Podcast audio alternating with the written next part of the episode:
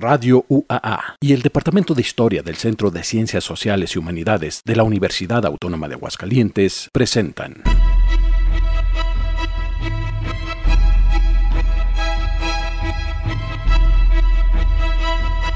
La terca memoria.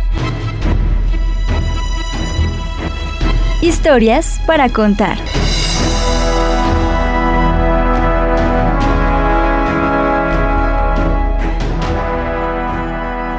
Pues ya nos encontramos instalados en el edificio 14 de Ciudad Universitaria en este programa que es la Terca Memoria Historias para Contar, que como ustedes saben es una producción de los departamentos de radio y televisión, el área de radio, de la Dirección General de Difusión y Vinculación de eh, la Universidad Autónoma de Aguascalientes y el Departamento de Historia del Centro de Ciencias Sociales y Humanidades de la misma.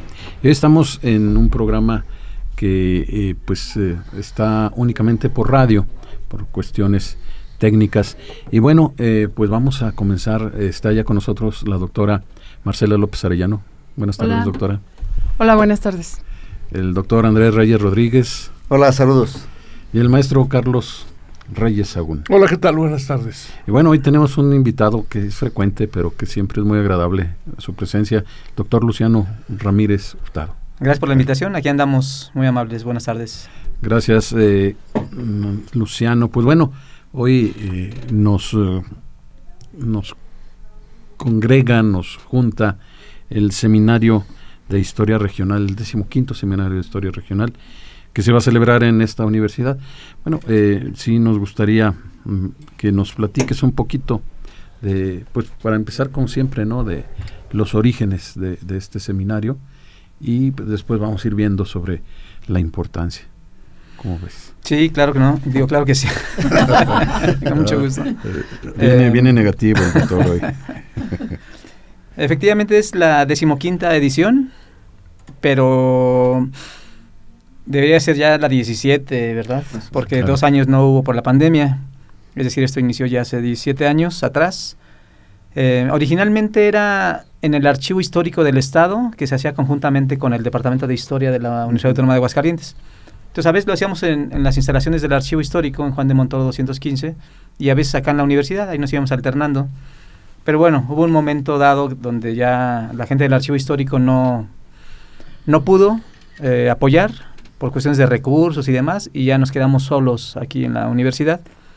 Y bueno, es un Evento académico que ya tiene su tradición, lo organiza el Cuerpo Académico de Historia Regional de Aguascalientes, que conformamos eh, Jesús Gómez Serrano, Andrés Reyes Rodríguez y tu servidor.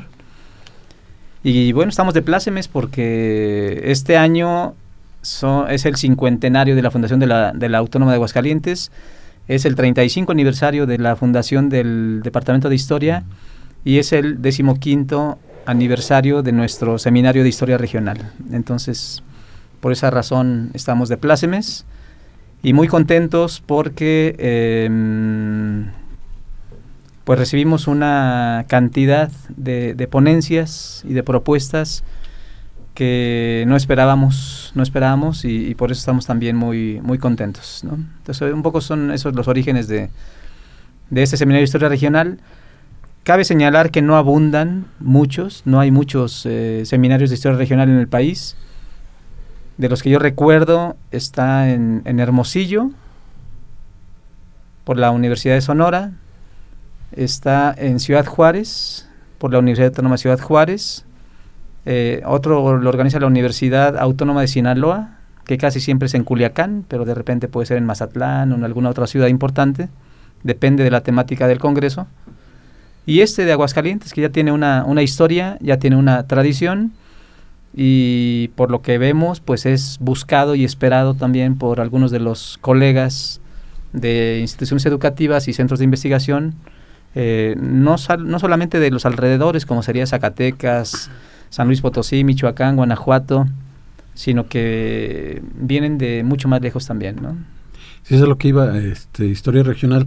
Casi todos los que mencionaste son de norte, norte, noroccidente, Aguascalientes sería centro-occidente. Si fuera regional, pues estaría muy, muy, digo, si es regional, yo pensaría en que está en la región centro-occidente, Pero he sabido que ha habido ponencias de Nuevo León y de... Sí, sí, desde luego. a eso me refiero. O sea, participamos gente de aquí de la propia institución o gente del Archivo Histórico del Estado, este...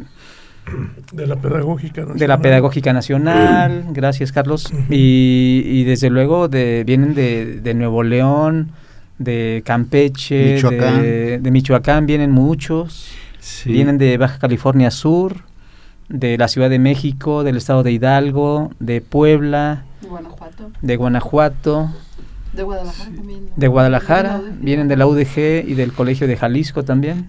Sí, entonces eh, el término historia regional no se refiere a la región, sino a la historia de las regiones, ¿no? Este, alguien de Nuevo León trae un algo específico. Este. Yo, yo lo que veo es aquí, verdaderamente me sorprende eso que comentas de que sean pocos los seminarios de historia regional en el país, ¿no? Eh, pensar en ciudades tan importantes con tanta tradición como Jalapa, como Puebla, como México mismo, este, Oaxaca, y que no existan estos eventos me llama mucho la atención. Y yo calculo que más bien hay gente que está trabajando cosas y que encuentra un cauce por dónde sacar eso que está trabajando, ¿no? Eh, no es que les interese particularmente, sino más bien que en sus lugares de origen no existen estos eventos. Y entonces buscan, ¿no?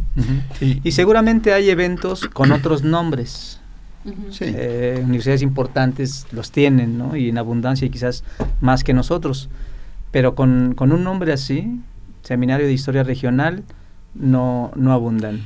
Y en, en ese sentido, ah, ya nos hablaste de, cómo, cómo se dio junto con el archivo, pero ¿a quién se le ocurrió? ¿Cómo, cómo fue? ¿De dónde parte la idea? Este, y sobre todo en ese sentido, que sea historia regional. Mira, siendo honestos, eh, quien fundó esto fue eh, el doctor Francisco Javier Delgado Aguilar, mm. que es egresado de, nuestra institución que después hizo una maestría, creo que en el Mora y un doctorado en el Colegio de México.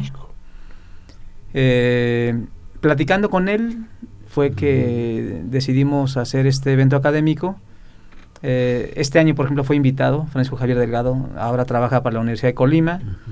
Me dijo que lo iba a pensar, a ver si se animaba, pero a última hora no, no viene, no, no mandó propuesta, lo cual lamentamos. Siendo él director sido, del archivo. Claro, él era, ah, él era el director del archivo. pero también, pero también, también cuenta que mm, cuando que la naturaleza de nuestra licenciatura en historia está muy pensada eh, con esta perspectiva, ¿no? De, de hacer historia regional. No porque esté excluyente de tener historia nacional, ni mucho menos tampoco de tener historia con perspectiva mundial, de hecho, nuestros cursos eh, eh, incorporan los tres ámbitos, por, por llamarlo de algún modo. Sin embargo, hay que reconocer que la mayoría de los profesores han trabajado, hemos trabajado la región y particularmente el Estado. Entonces, eso de algún modo eh, se coloca también en, en, una decisión personal, pero también en, en una, hay que decirlo, en una tradición que se forjó a partir de don Luis González y González, que habla de microhistoria. Entonces estaba en el ambiente también, hay que decirlo. ¿no? fue tomado nada más de una decisión individual, que es muy meritoria, sino también de algo que ya se estaba, eh, digamos, fabricando en el país. Sí, esto que comenta Andrés es importante subrayarlo, porque efectivamente entendemos a la historia regional en un sentido amplio, eh, que no sea nada más desde la Ciudad de México y la historia nacional, sino que pensamos en la historia de, las provincias, ¿no? de las regiones, de los lugares, de los condados, de los pueblitos incluso. Y eso es mucho de lo que se hace en, en las universidades y en las instituciones de provincia.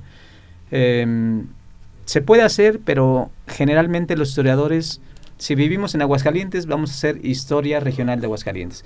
Quien viva en Morelia va a hacer historia regional de algún poblado de, Michoacán, ¿no? Se hacen monografías, se hacen biografías, se hacen semblanzas, eh, se hacen estudios de distinta índole porque la historia es tiene un abanico muy muy amplio de temáticas, pero siempre tomando en cuenta lo, lo, nacional y la perspectiva mundial también. De otro modo, una investigación se queda como, como encapsulada, como, como asfixiada, Entonces siempre es necesario tener una perspectiva de lo que ocurre a nivel nacional y más allá también. Oye, a mí, a mí me, me parece que mm, es interesante que también pongamos sobre la mesa que mm, el seminario lo que, lo que permite es eh, encontrar a otros y otras que están haciendo lo que tú haces. Porque alguien que está, por ejemplo, trabajando maestras y tan solo lo hace aquí metido en la universidad, pues se quedará con su trabajo y pues a ver en dónde lo publica. Pero si de repente puede encontrarse en una mesa con una maestra con una profesora que está haciendo lo mismo con maestras de Zacatecas, otra de San Luis, otra de Guadalajara, y se establece un diálogo. Entonces, lo que hace este seminario, que a mí me parece muy importante, es que te permite encontrarte con tus pares que están haciendo cosas parecidas. Entonces, hay gente que presenta, yo creo que eso también es interesante, el seminario que en general abre los temas, ¿verdad? No, no es muy acotado a cierta, a cierta temática. Bueno, el de este año es súper abierto es toda la historia que quieras contar, historia de mujeres, historia de escritura, historia de libros. Y entonces ves, ves la, la cantidad de mm, mesas que se van a presentar y están muy atractivas. Es como de verdad venirte a una especie de como de masterclasses de todo, porque te encuentras la historia del libro, la historia de la revolución, la historia de... Bueno, ahí tienes el programa, no nos trajiste uno. Así es. Nos hubieras traído varios. No, no, para que lo comentes. pero sí, creo que eso es lo importante. Ahí están las mesas, si quieres puedes enunciarla. Alguna. Son 30 mesas las que se organizaron. Fíjense, 30 mesas significa que te llegaron cuántos, 130 ponentes. Más 140 y tantas. Y cada uno tuvieron ustedes que, el comité organizador tuvo que tomar la decisión de pues sí entra con la línea que nosotros necesitamos. Debo decir que varias fueron rechazadas. Las que estaban así un poco chafitas o sin pies ni cabeza, les dijimos que no. Hubo tres que dijimos gracias, pero no cumples con el mínimo de expectativas, ¿no? No, hay un antes de, no hay unos objetivos, no hay una hipótesis, por lo tanto... Miren, voy a, revisar nada más dos paginitas y luego mis colegas que aquí también las que siguen. Empieza con una que se llama Historia, Revolución y Conflictos Sindicales. Oye, y, decir que cualquier persona puede venir. Sí, claro, es, es, Porque luego parece que solamente para historiadores. Y a quien quiera acompañarnos. Esto va a ser, cabe señalar, el día jueves 28 y viernes 29, o sea, la próxima semana. Vamos a estar en el edificio polivalente. A las ocho y media de la mañana. En tres mesas simultáneas. Con una conferencia inaugural que es la del doctor Javier García Diego, que se llama, Marcela. Se llama mm, Francisco Villa de la Ranchería a Personaje Internacional. Y el doctor Javier García Diego es, es presidente de la Academia Mexicana de la Historia, ¿no? Es correcto. Bueno, ahora sí, Carlos, tú. Hay que decirlo completo. Lo que sigue, ¿verdad? Que además es el, discurso de ingreso a la Academia Mexicana de la Historia de Luciano, como corresponsal en Aguascalientes de esta, de esta corporación, ¿no? Entonces viene García Diego, no es que venga al seminario así nada más, no viene a, contestar el, el, discurso de ingreso de, de Luciano. ¿Qué va a ser sobre qué? También sobre, nos vamos a oír sobre Pancho Villa, andamos muy villistas este año, porque se, acuérdense que es el centenario de, ah, su, de su muerte, de su asesinato. Mi discurso se va a titular Soberanía y neutralidad en entredicho. Pancho Villa y la prensa gráfica capitalina durante la convención de Aguascalientes. Muy bien, bueno, pues ese es un, un atractivo. Más o menos dialogará en la medida de no, no, no se trata de establecer un diálogo entre la conferencia inaugural de Javier García Diego, él decidió hablar sobre Pancho Villa, no obstante que es especialista más en, Carranza. La Revolución Mexicana en general la domina ampliamente, pero ahora quiso hablar él de, Pancho Villa y dije, pues yo también de Pancho Villa y la Convención de Aguascalientes, visto por la prensa gráfica de la Ciudad de México y, ver cómo su presencia puso en entredicho la cuestión de la soberanía y de la neutralidad, ¿no? Muy bien. Tenemos que hacer una pausa. Regresando a la pausa, Carlos tiene algo que preguntar y vemos la estructura de, seguimos con la estructura de este seminario. Vamos a una pausa musical, vamos a escuchar. El pasado martes se cumplieron ya chorrocientos días de eh, el sismo del 85 y bueno ahí murió eh, em, el Rodrigo González. Ah, Ese día murió eh, en el edificio. Estaba con su pancha, que no chiste, era François, su, mujer francesa, murieron los dos en, un edificio en la colonia Roma. Y bueno, pues vamos a dedicarle un, un, espacio en este programa. Vamos a escuchar el primer tema de esta tarde, Distante Instante, con Rodrigo González.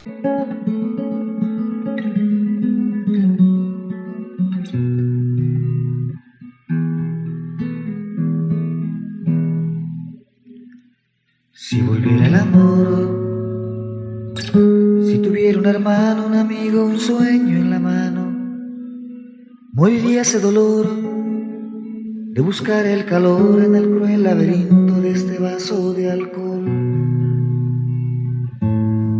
de estas calles sin sol. Si tuviera ilusiones, si existieran razones, locuras, mentiras, pasiones, no habría necesidad de pasarme por horas bebiendo cantimploras de esta gris soledad, de esta eterna ansiedad. Si pudiera borrarme esos viejos recuerdos de cómo vi los cuervos, arrancan ya mis ojos, dejando mis despojos entre historias hirientes igual de indiferentes al amor y a las gentes. Si te hubieras quedado, si me hubieras pedido que quemara el sonido de ese viejo pasado, no estaría aquí metido ahogando mis entrañas, arañando el olvido. Bien confuso y perdido. Cuando tenga la suerte de encontrarme a la muerte, yo le voy a ofrecer todo el tiempo vivido y este vaso henchido por un distante instante. Un instante olvido. Si pudiera borrarme esos viejos recuerdos que como viles cuervos arrancan ya mis ojos, dejando mis despojos entre historias hirientes igual de indiferentes al amor y a las gentes.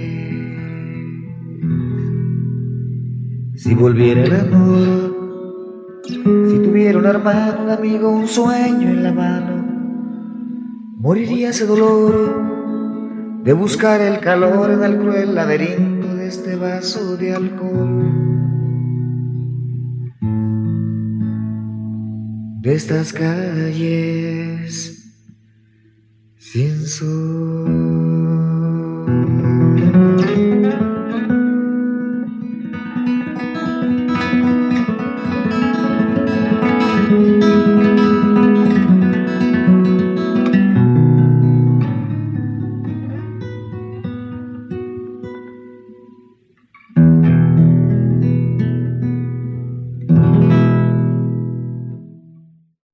Pues continuamos. Carlos Reyes, tenías una pregunta. no, no, más que una, más que pregunta, un comentario a propósito de lo que señaló Marcela, que a mí me parece muy interesante.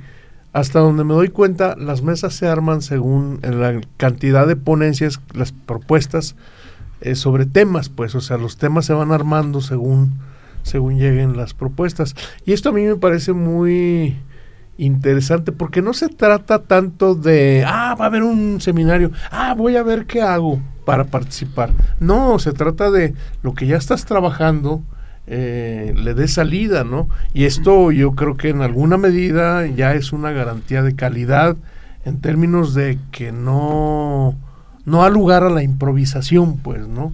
No es, no, es el papelito que te vayan a dar ahí este, para los eh, tortibonos eh, académicos, ¿no? Sino justamente lo que tú señalabas, Marcela, compartir con eh, la República de la historia, para decirlo de alguna manera, lo que estás haciendo, confrontar, eh, ver qué están haciendo otros. Y bueno, a final de cuentas yo, yo pensaría que estamos viviendo un muy interesante auge de los estudios históricos, ¿no? Este, y, y, eso da cuenta el seminario. ¿no? Yo quisiera decir tres cosas. Eh, una que el cuerpo académico lo organiza, pero realmente el que está operando todo el proyecto es Luciano Ramírez. tenemos la mecánica en la que cada, cada año uno de los tres le da peso específico a la responsabilidad y ahorita Luciano la tiene, así es que todos los méritos y si es que hubiera algún error, pues principalmente... No, pero pienso que los errores serían del cuerpo completo, porque aquí si algo queda mal, queda mal el cuerpo.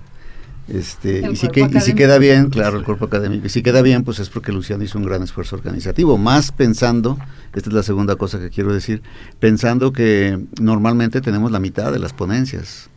Ahora vamos a tener el doble de ponencias y, y, la, la, logística se vuelve mucho más complicada que cuando tienes esto.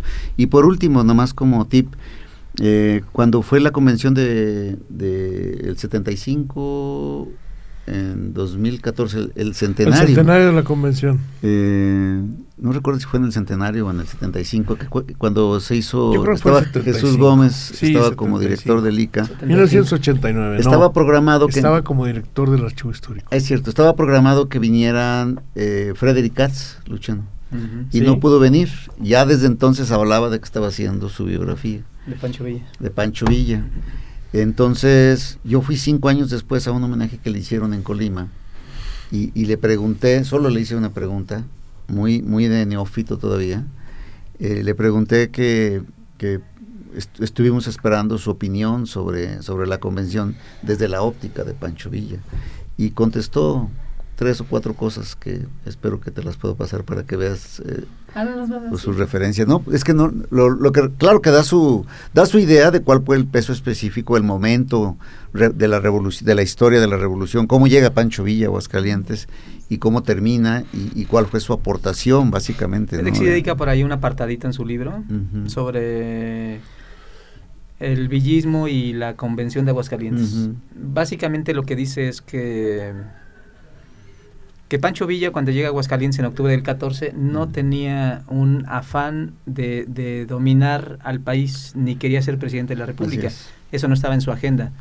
Él quería seguir eh, siendo preponderante en la región de Chihuahua, que era donde operaba, y el entorno, o sea, Durango, Coahuila, un poco, y con eso se conformaba. Siendo un militar ranchero, ¿no? Sí, y ranchero militar. No obstante que ya era un factor a nivel nacional desde la toma de, Torreón primero y, no se diga con la de Zacatecas. Pero él decía que, que, estaba un tanto ambivalente en relación con, con, Carranza, porque ahí la cuestión está la tirantez, la tensión y finalmente el rompimiento que hubo entre la División del Norte, Pancho Villa, por tanto, y, el primer jefe del del ejército constitucionalista. Muy bien, no sé si puedes comentarnos para que Mario, siguiendo como le gusta a Mario, comentarnos otras mesas de las que se van sí, a Sí, es, a lo que iba, porque estamos ya metiéndonos en... A Mario le obsesiona Sí, claro, mira, ya Marcela mencionó una, pero hay, hay otra que se llama mm, Historia Cultural, Conquista y Prácticas Rituales. Otra mesa es Mujeres Propietarias, Monjas y Trabajadoras. Otra es Historia Social y Olvidos. Juntas, todas juntas, monjas, trabajadoras y propietarias. Otra es eh, 200 años en torno a Zacatecas, revisión revisiones historiográficas. Hay una mesa que le dedican a, Edgar. Sí, la de Mariana, ahorita va a aparecer. Historia de familias, poder y cuestiones agrarias. Historia política, territorio y elecciones. Historia, memoria y patrimonio. Por una historia regional ambiental, experiencias y reflexiones investigativas en torno a la relación sociedad-entorno y su dimensión ambiental Historia y fotografía. Historia y educación. Mujeres poetas en Aguascalientes, voz y contexto durante la primera mitad del siglo XX. Historia social, trabajo y comercio. Historia de la prensa, periódicos, textos y directores en el siglo y editores en el siglo XIX. Historia del libro y la cultura impresa. Bellas, airosas y visibles, mujeres en la, historia, en la historia de Hidalgo. Bicentenario de la creación del Estado de Zacatecas, dedicado a la memoria de Edgar Hurtado Hernández, que falleció este año, en paz descanse el buen Edgar. Esa la Mariana Terán es quien organizó esa mesa. Em, otra mesa que organizó Marcela, aquí presente, se llama Colecciones y Archivos Privados en la UA, archivistas activos o activas recuperando la memoria. Oigan, yo quiero contar acá entre, ahora sí que entre nos, no le digan a nadie, pero en el 2018 me tocó colaborar con Luciano porque a él le tocó organizar el seminario. y también es interesante ahorita que decías los nombres de las mesas porque llegan, ahorita que decía de las mujeres propietarias, monjas y no me acuerdo qué era, como las de. Riva Palacio, ¿no? Era Virgen Mártir y no sé qué.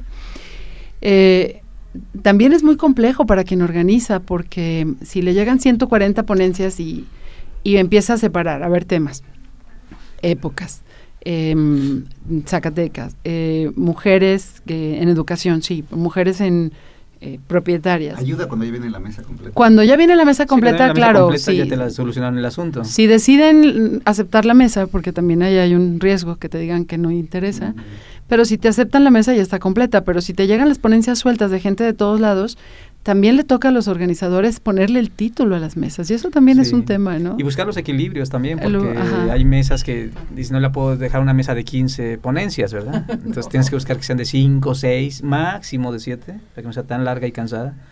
Entonces sí, a veces hay que... O sea, tienes que leer todas las ponencias y hacer las barajas para ver cómo las organizas. Eso, eso es también un reto.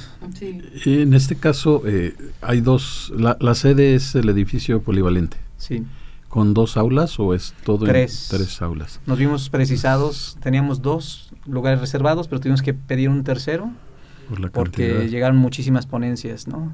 Ajá. Entonces vamos a tener tres mesas simultáneas mañana y tarde en ambos días.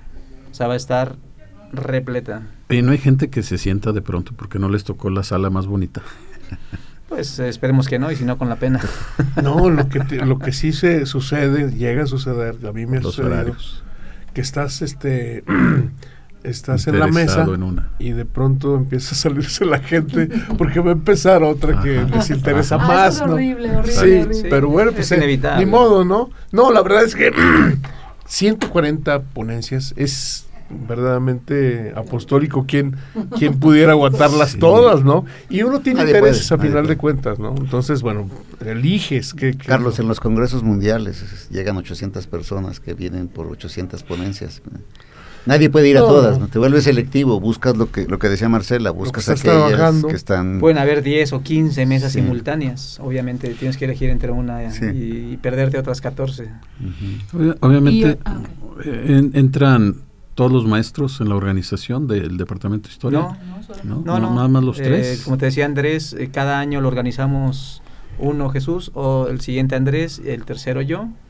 Entonces, eh, aun cuando ellos me apoyan en la difusión y, y vimos la cuestión de, de definir los términos de la convocatoria y tal, em, el, el- el peso en, esta, en este año recae en, en mí.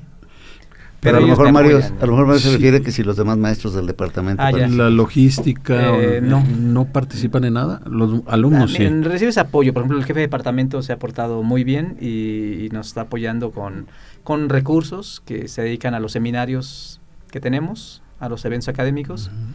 Em, sí tenemos un staff amplio, vamos a tener como 40 personas, Ah, alumnos que, nos, Ujú. a- que nos van a estar apoyando.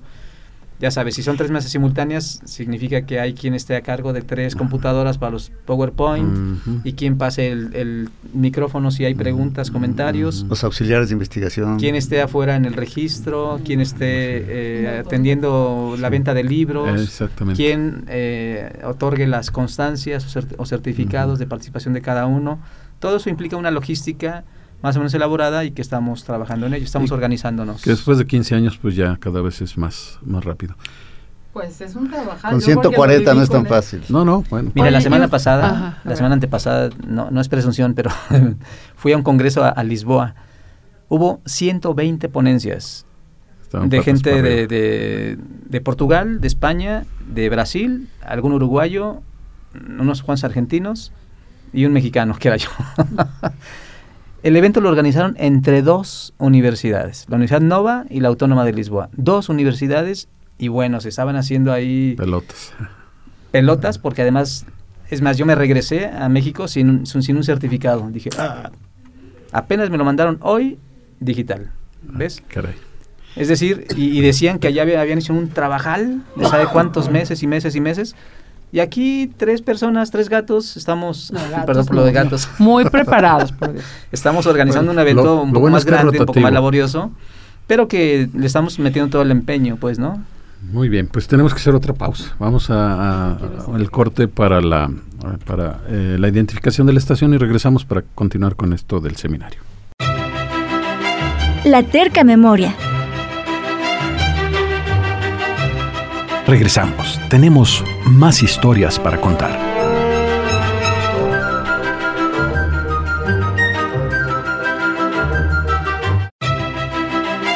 La terca memoria. Regresamos. Tenemos más historias para contar.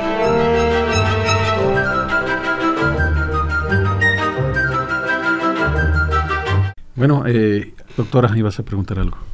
No, yo quiero comentar que mm, me parece que también es muy interesante que esta es la única universidad de Aguascalientes que tiene la carrera de historia.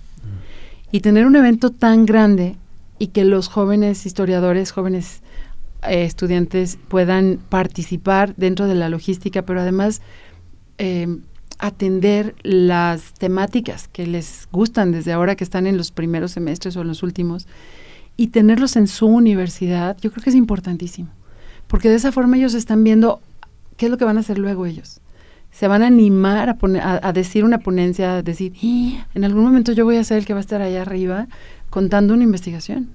A mí me va a tocar hacer eso. Yo creo que eso es también un gran, creo que es un gran logro de la universidad y la carrera de historia, que se tenga el seminario y que continúe también por el semillero, porque seminario significa semillero, ¿no?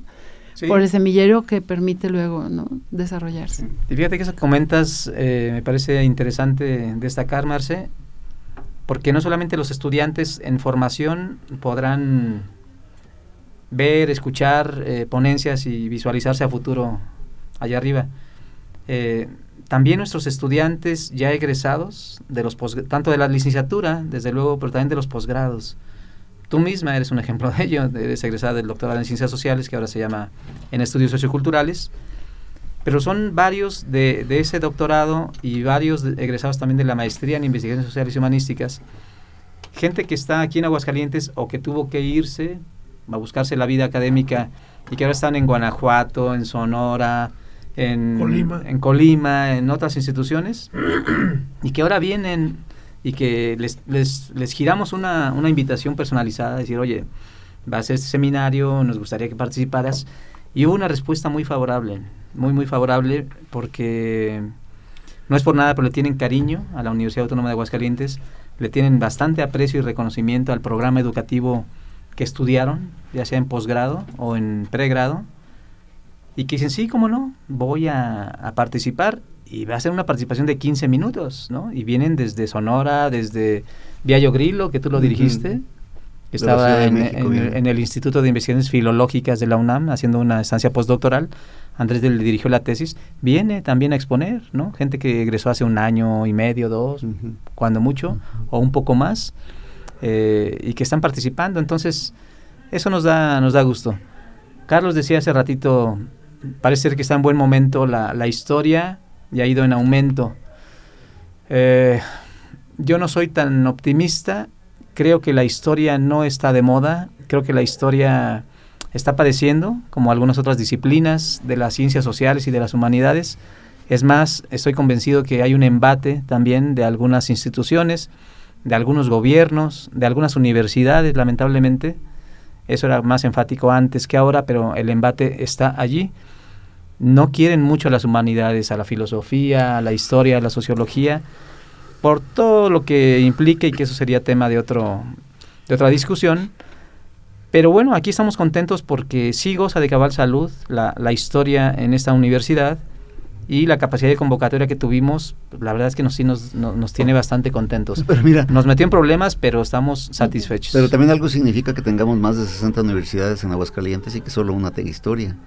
No podríamos decir lo mismo de contador público o de abogados, de, derecho, o de comunicólogos o de arquitectos, ah. eh, que uno no esperaría que hubiera 60 universidades con historia, pero pero es curioso que a ninguna se le ocurre tener es que sí, es, el triple estigma, bueno, eso decían de comunicación, ¿no? Este, las ciencias sociales son estigmatizadas, no son ciencias.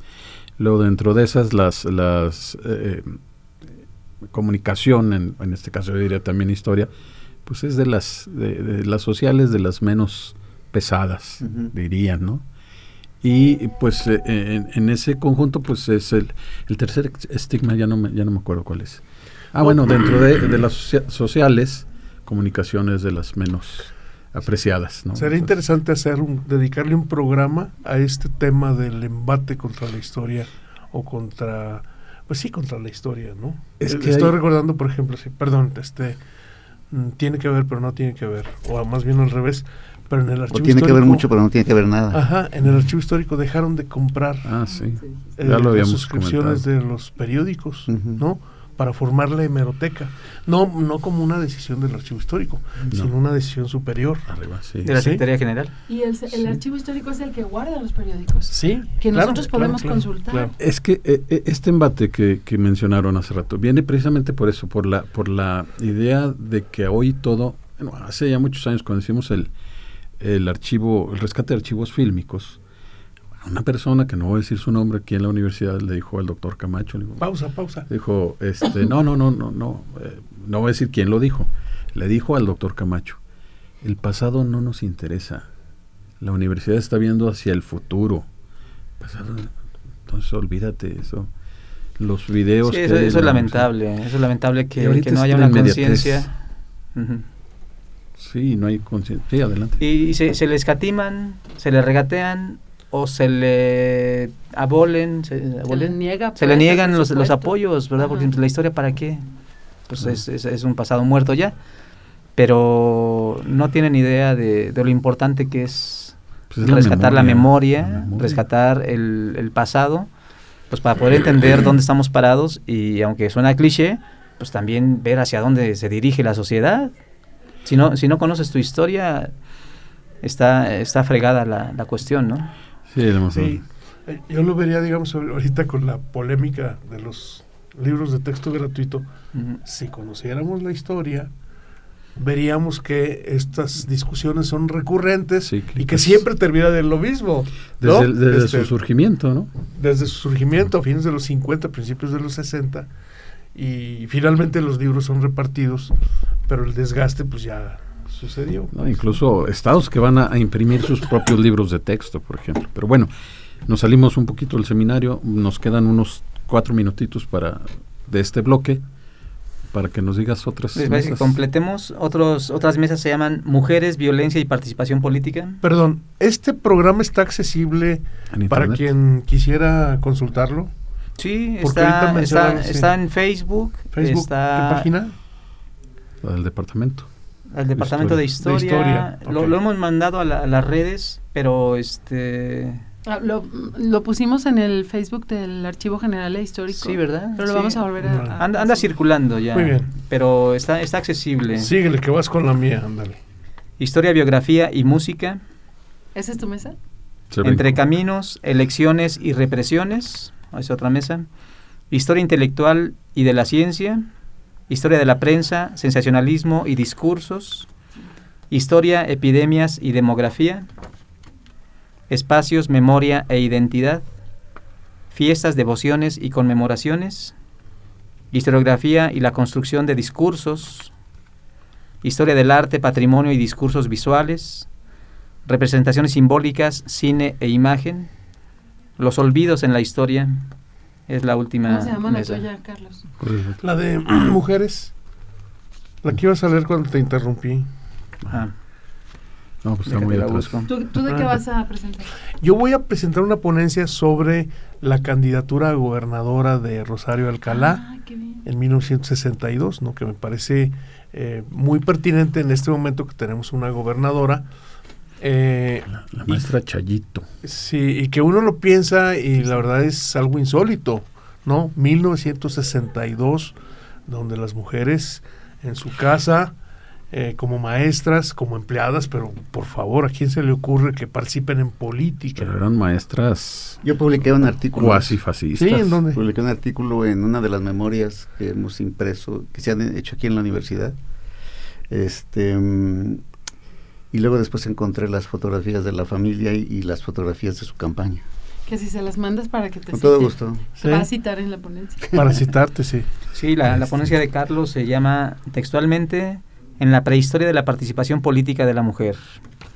Y va a compartir mesa con otras ponencias que se llama La normalización de la violencia contra las mujeres en el matrimonio, una causa del divorcio, de Karina Stephanie, egresada de historia.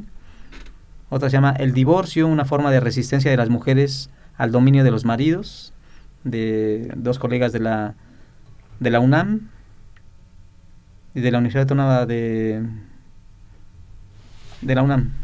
Eh, otra ponencia se llama Otras formas de mirar y de pensar, intervención museográfica con perspectiva de género en el Museo Regional de Querétaro, de gente de la, del Museo Regional de Querétaro. Del reconocimiento a la paridad, mujeres electas y participación política en los altos norte de Jalisco, 1953-2021, de Omar López Padilla, egresado de Historia, por cierto, y que ahora está en el CIESAS Occidente, de San Juan de los Lagos.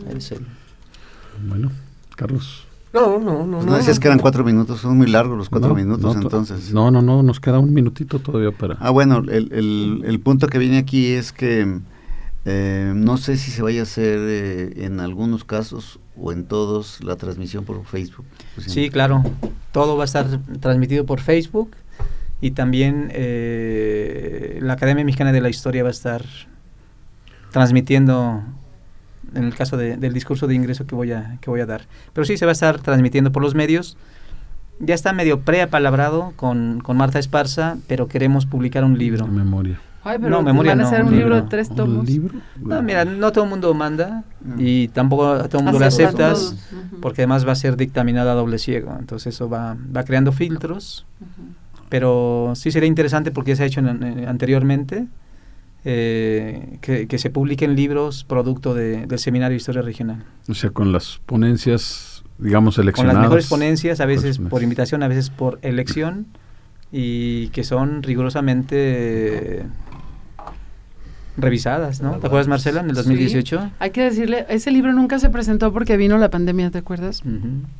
En el 2019 a finales o principios del 20 salió el libro precisamente del coloquio del 18 que se llama Historia Regional nuevos acercamientos y, perspectivas. Y perspectivas, algo, así. Está en Editorial UA, pueden bajarlo. Ahí. Sí, ese libro lo, coordinamos entre Marcela y yo, y ahí está disponible de descarga gratuita, es un ebook. Muy bien, pues ahora sí vamos a hacer una pausa para regresar ya con las conclusiones y un resumen de todo esto. Y vamos a escuchar otro tema de Rodrigo González que yo digo que es así como el cuento o, la narración de su propia cercanía a su muerte. Del elete, que las mujeres someten. No, no, no, está muy fuerte. no, estuvo aquí en Aguascalientes en 1984 en el Café de los Artesanos. Ah, sí. Un café emblemático de Se grabó un disco, ¿no? Con, esa, Pepe Dávila hizo la grabación y después incluso con un error, porque en los folcloristas, que todavía vive José Ávila y todavía toca en los folcloristas, es el único de los fundadores que sobrevive pues eh, eh, donde se grabó el disco, que debió haber sido en Discos Pueblo, pensaron que ese José Dávila, alguien se equivocó y era José Ávila. No, fue José Dávila aquí en Aguascalientes quien lo grabó y luego se entregaron estas canciones a Discos Pueblo y se hizo una selección con otros temas que tenía él. Pero bueno, eh, esta se llama No tengo tiempo de cambiar mi vida y digo, pues fue así como una premonición de lo que le iba a ocurrir. Y, no tiene nada que ver con Michael Jackson y lo aclara en, en, la, en la canción. Vamos a escuchar pues No tengo tiempo de cambiar mi vida y regresamos para cerrar el programa.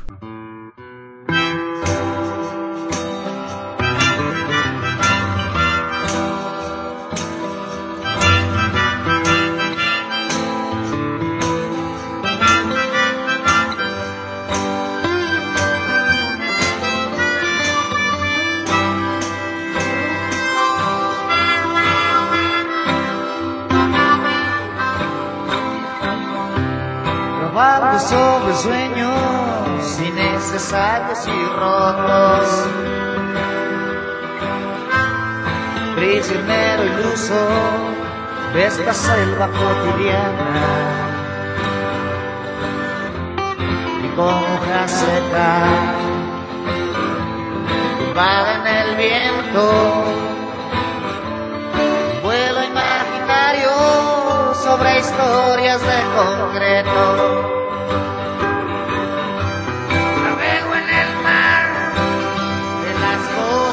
exactas. En momentos de semánticas gastadas, cual si fuera una nube esculpida sobre el cielo. Dibujo insatisfecho mis huellas en el invierno. Ya que yo no tengo tiempo de cambiar mi vida.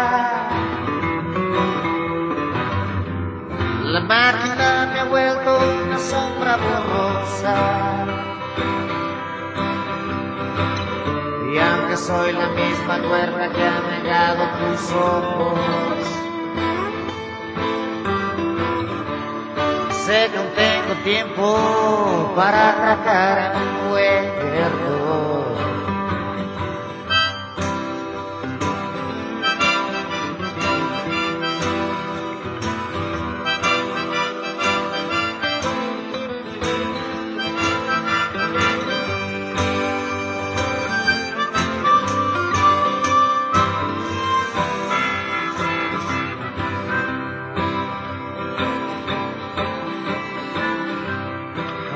automático en una alfombra de estatuas, masticando en mi mente las verdades más sabidas. Y como lobo salvaje, ya ha perdido su camino. He llenado mis bolsillos con escombros del destino implacable mi nave cibernética. Entre el laberinto de los planetas muertos y cual si fuera la espuma de un anuncio de cerveza. Una magia me ha vendido ya la forma de mi cabeza ya que yo no tengo tiempo de cambiar mi vida. La máquina me ha vuelto una sombra borrosa. Y aunque soy la misma tuerca que ha negado tus ojos, sí, sé que aún tengo tiempo para atracar en un buen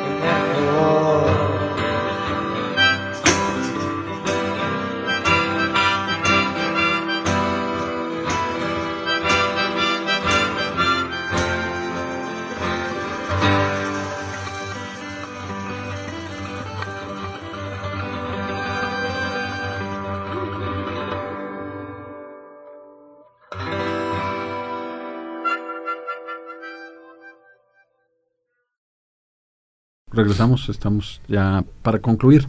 Tenemos algunos minutos. Eh, de todos estos 15, 14 seminarios, ¿qué, se ha podido tomar como, como una conclusión? Como decir, eh, ¿por qué seguir con esto? ¿Qué ha sido de bueno? ¿Qué es perfectible desde sus uh, ópticas personales? hay muchas cosas. Una la mencionamos al principio, eh, siempre tener presente que la historia regional no es, no es este, excluyente con la historia universal. De hecho, nuestra inspiración o una de nuestras principales inspiraciones que fue don Luis González y González cuando elaboró su libro de eh, Historia de San José de Gracia, le llamó, él mismo le llamó Historia Universal de San José de Gracia. Pueblo en Vilo. Pueblo en Vilo, ¿no? Que, que era, era su, una de sus obras emblemáticas. Y la otra es que, bueno, esa es una pelea, una lucha constante, no es que lo digas una vez y ya todo el mundo lo, lo, sentimos. Sin embargo, sí creo que ha habido una evolución en esta idea, porque durante mucho tiempo los historiadores de la Ciudad de México consideraban que los historiadores de provincia no tenían eh, facultades como para hacer eh, investigaciones monográficas o investigaciones que aportaran a la historia nacional. Y, me parece que si algo ha demostrado la historia regional desde que empezó a, a convertirse en una en, un, en una en una opción para, para hacer historia, eh, ha, demostrado que convive perfectamente con percepciones generales de la historia. Y tiene vitalidad. Y tiene muchísima vitalidad, se nota. Además la gente le tiene un aprecio por lo que decía don Luis González y González. No es lo mismo hacer la historia patria que hacer la historia matria. La historia matria nos acerca y nos hace que, tengas una emoción adicional en, en su fábrica. Carlos. Sí, mira, yo creo que, este, bueno, afortunadamente el asunto es inagotable. Se pueden ir cubriendo aspectos, pero siempre queda algo eh, que abordar. Y si no queda algo que abordar, pues se van sumando nuevos hechos, nuevas. Hay quien habla de la historia del tiempo actual, ¿no? Pero por ejemplo, yo, yo vería el caso de Luciano, su presentación en la Academia de Historia. Él se va a dedicar a analizar un cachito muy pequeñito de la trayectoria de Villa, como es la visión de la prensa de la capital sobre Villa en la convención. Imagínate, o sea, ¿cuántos temas puedes encontrar eh, interesantes, susceptibles de explotarse de este personaje o de cualquier otro, pues? ¿No? Entonces yo creo que es uno de de los activos. Sí, ahorita que lo dices, en ese sentido, algo que les haya sorprendido de los seminarios anteriores, algo que no, no esperábamos esto. Es que siempre hay sorpresas, como decía Andrés, los impactos son múltiples, ya de luego de 15 años. Y el hecho de que se hayan publicado también ya, bueno, Marcela también lo comentaba, te encuentras con gente que has escuchado, que has visto en otras universidades, entonces coincidir en una mesa de trabajo en un espacio determinado te permite dialogar, de ahí pueden salir proyectos también, oye, ¿por qué no publicamos esto? ¿Por qué no hacemos un libro? ¿Por qué no? Etcétera, salen proyectos. Eso es lo que permite la, sobre todo la presencialidad. La virtualidad tiene sus bondades. Es cómodamente estás en tu casa, te conectas 15 minutos y tan tan. Si acaso dialogas un poquito más y ya. En cambio acá en el pasillo comentas, dialogas en el, coffee break, ¿no? En los descansos y, y interactúas de otra manera. Y otra cuestión importante es que si se llegan a publicar textos, libros de esto, ahí queda impreso o en digital y eso es consultable. Entonces, que Andrés publicó un artículo sobre la fotografía en la hacienda de, de, Calvillo, bla, bla, bla, pues ahí está, queda, queda y queda para consulta de nuestros estudiantes, de nuestros investigadores. Y ahí está la riqueza, es una de, los ganancia, de las ganancias. Digamos. como, algunas cosas que se antojan, pero que luego representan doble trabajo para los organizadores. Es, por ejemplo, dentro de los mismos voluntarios que son jóvenes, y que es la parte de divulgación que a veces nos falta, eh, los jóvenes podrían hacer el equivalente de un reportero con TikTok o con o con, o, o con Instagram decir cosas que duren 30 segundos mientras que está sucediendo el Congreso. Y que los chavos nada más estén dedicados a eso, lo que es parte de alguna de las tareas. Pero es que ya ni se lo sugería a Luciano, porque nada más de imaginar el, tener que, atender... se me había ocurrido. no, porque normalmente no tenemos asociación. Los estudiantes participan como, como colaboradores de logística, pero al mismo tiempo están ellos viendo cosas, escuchando cosas que pueden reproducir y que a ellos no les cuesta nada. Nosotros a lo mejor utilizar esa herramienta y hacer algo rapidísimo nos cuesta trabajo. Es simplemente un registro fotográfico de las distintas mesas y que después se suba el archivo a alguna página, a Facebook y la gente después se ve, se encuentra y dice, ah, mira, ahí estoy yo exponiendo, ahí estoy platicando con Andrés en el coffee break o con Marcela, este, o posando quedan, quedan imágenes también para la posteridad y, eso a la gente le gusta. Pues bueno, eh, tenemos algunos minutos. Informes sobre el seminario, a dónde pueden acudir, qué pueden hacer, eh, los horarios del inicio y los días otra vez. Sí, pues eh, les puedo dar mi correo electrónico que es luciano.ramírez.edu.uaa.mx o a la página del propio Seminario de Historia Regional, que se llama con números romanos XV Seminario de Historia Regional, creo. y así, lo este, pueden googlear, ¿no? Sí, lo pueden googlear, es fácilmente localizable. Y bueno, esperamos, está abierto a todo mundo, a todo mundo que quiera, quiera atender. Eh, es, es yo creo que otra virtud que hemos tenido. Hay quienes dicen, ¿y por qué no cobran? Si todos los congresos ya cobran pues hasta ahorita no hemos cobrado y queremos seguir por esa línea, al menos yo me mantengo en ello. Si va uno a otros congresos te cobran 800 pesos, 3 mil pesos, 400 pesos e inscribirse. A mí se me hace que una, una fórmula de éxito de este congreso, de este seminario de historia regional es, es gratuito. Es gratuito. Y la gente viene con sus medios. Ya es mucho que alguien se traslade desde, desde Baja California, ¿verdad? Para hasta acá. Como para que encima le cobremos el Congreso. Yo también, hasta para las instancias de turismo en el Estado es importante. Tener aquí, que serán unos 80, 100 personas, pues ya es. Sí, sí, sí. Fin semana. Sí. sí. Bueno, eh, pues ya entonces solamente eh, una reflexión sobre lo que esperaría cada uno de ustedes de este seminario, de este decimoquinto seminario. Oye, yo ya nada más, em, pues yo sí quisiera invitar a la gente que no son de historia y que no están estudiando en la universidad, que se animen a venir porque luego cuando hablamos de esto pareciera que solamente es para los que vienen a, las ponencias y para los estudiantes de la universidad. No, es para cualquier persona que tenga interés en escuchar distintas cosas sobre la historia, que se siente ahí un rato y escuche las ponencias y se encuentre gente que ya había visto en otros lugares, ¿no? en presentaciones de libros y tal, y pasar un rico dos días muy a gusto en la uni yo creo que vale la pena, porque ya vi que unas se acaban hasta las nueve de la noche, ¿verdad? Sí, incluso vienen gente del extranjero. Viene una persona de, Cuba, viene alguien de Costa Rica y viene alguien de Colombia. Entonces, ya se hizo internacional. y así como dice Marcela, si no puede ser en la mañana porque tienes trabajo, bueno, pues en la tarde, ¿no? O viceversa. En fin, o la posibilidad de que te interesa, de la presencial, que te interesa una ponencia, pero ya no hubo tiempo en el coffee break, te acercas al ponente y le preguntas y conversas con él. En fin, eh, creo que hay una gran riqueza ahí, ¿no? Hay mucho talento. Muy bien, Luciano, para cerrar. Pues nada, ha sido un trabajo arduo, pero vamos bien y esperemos la próxima semana cerrar con broche de oro y que sea un éxito nuestro decimoquinto seminario, seminario de historia regional. Estamos muy ilusionados y como decía al principio, estamos de plácemes y pues los esperamos. Los aniversarios. Eh, aquí está la universidad abierta, como dice Marcela, a todo el público, no solamente a la comunidad universitaria, sino a cualquier ciudadano que le interese la historia, porque créanme, hay un montón de ponencias súper interesantes. Andrés, para irnos. Nada, que me, parece que tenemos que tener eh, muy en mente la participación de los alumnos, no solamente como apoyadores de la logística, sino que Marcela decía en un principio, ellos aprenden historia de otra manera con esto. Se alimentan de muchas cosas, de la importancia que tiene eh, expandir el conocimiento y son cosas que pues no están en el currículum, pero que se aprenden. Este es un currículum no oculto, sino un currículum explícito en este caso. Muy bien, ya solamente me resta agradecer a Checo Pacheco en esta ocasión en la grabación de este programa, a Rafa Polo, a Osvaldo eh, Rodríguez, a Víctor Mesa en el apoyo logístico, pero sobre todo a usted que nos hace el favor de escucharnos. Estaremos aquí la próxima semana.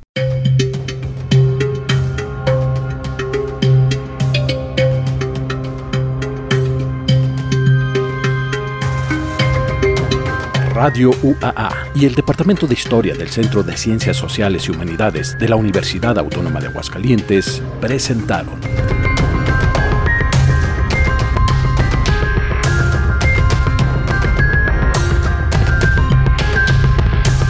La terca memoria.